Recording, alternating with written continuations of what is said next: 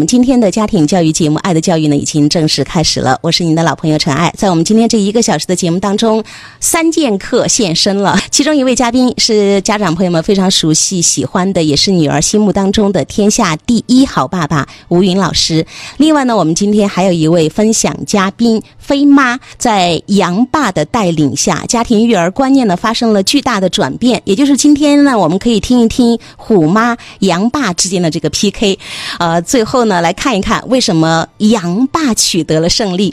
好，说到这儿的时候呢，我们将会一起来请出今天的两位嘉宾。吴云老师，晚上好。嗯，晚上好，大家晚上好。飞妈，晚上好。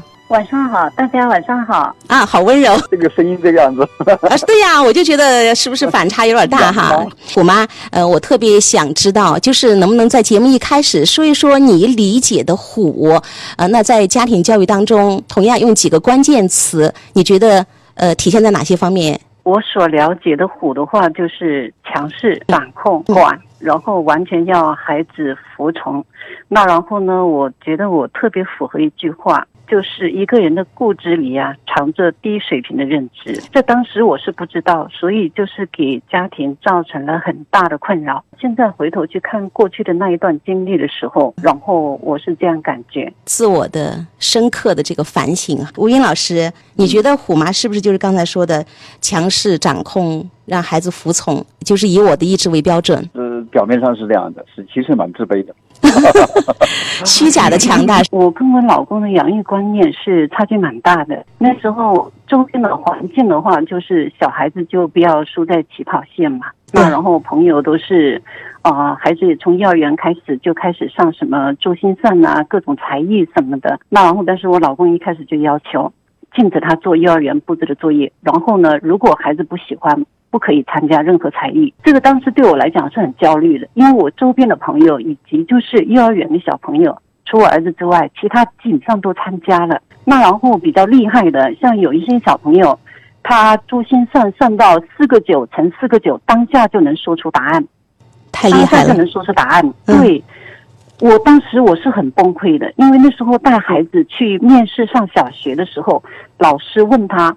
三家是等于几？还要犹豫一下，嗯，就是蛮难以忍受的。上了小学之后呢，哦，因为常不记得做作业嘛，老师又告状，分数也不怎么样。我那时候没有办法说服我自己，因为在当时的教育理念下，分数就是一切，分数就是王道。然后我儿子的分数一直不怎么样，那然后有一次老师就打电话告状说：“你看你的儿子数学六十几，上课不用心，怎么怎么样。”我当时还有按照我老公的回复说没关系，孩子开心就好，成绩不重要。结果那一次班主任要求我，要去到校长室面前，当着校长的面写保证书，以后他不管我的孩子。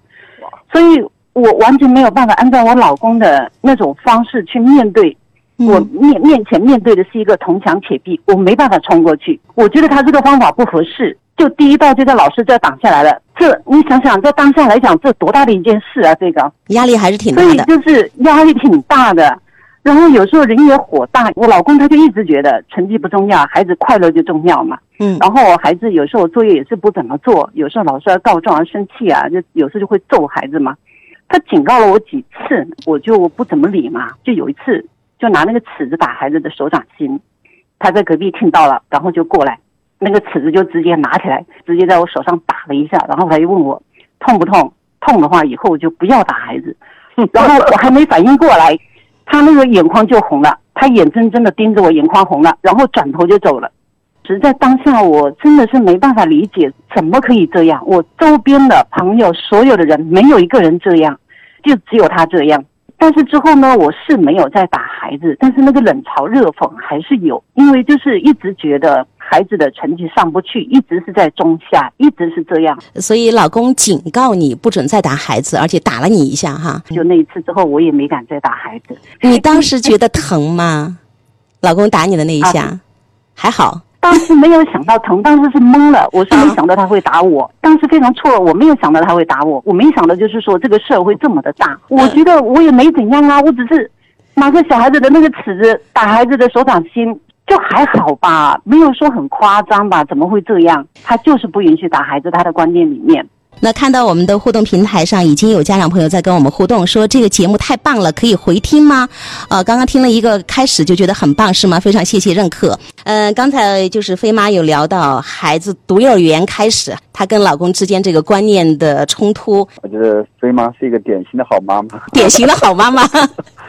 这样的妈妈太多了，希望你的孩子飞得很高，而且很强的攀比心。看到别人的孩子呃那个四个九的成绩出来的时候，嗯那个抓狂啊，所以三加四，孩子犹豫了一下，他就注意到了，你看到没有？差距大了，对吧？对，这以后得了啊，肯定有一堆的联想，这辈子就完蛋了。是，其实很有意思是，一般的孩子他并不会在小学表现出这样的一种成绩，可能是因为虎妈有太多的这种负面暗示啊，嗯那孩子就如其所愿，真的表现的就要差一点点啊。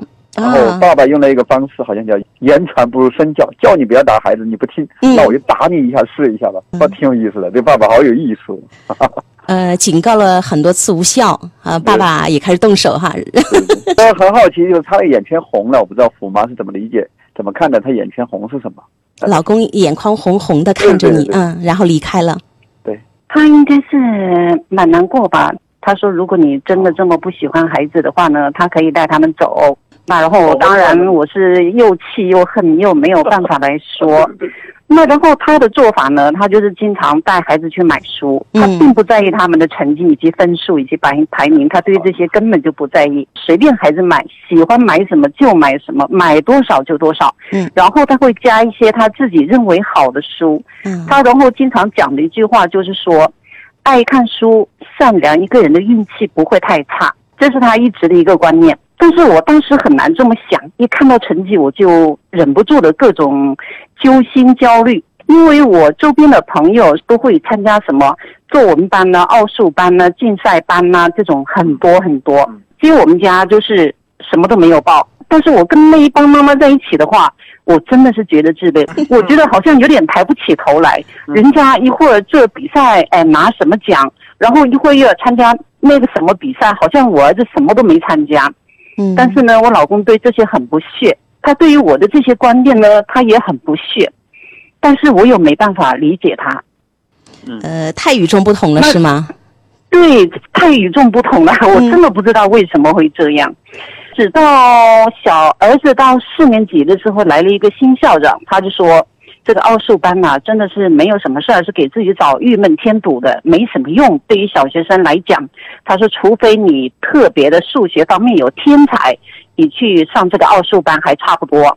那然后呢，那个时候我觉得我老公讲的好像有点对，因为那时候校长还提到了一件事情。嗯然后他说他统计了一年级有多少小孩戴眼镜，现在小学六年级有多少人戴眼镜，他统计了一个数据出来，然后在家长会里给家长看，然后家长鸦雀无声，因为这个增长的比例实在是太快了。是新校长的这样的一段话，你好像有一点认可你的老公了。那以前都是我不理解他，我真的理解不了，我好恨他。一个外来的人对对说，你好像认可了哈，校长都这么说了，对对吗？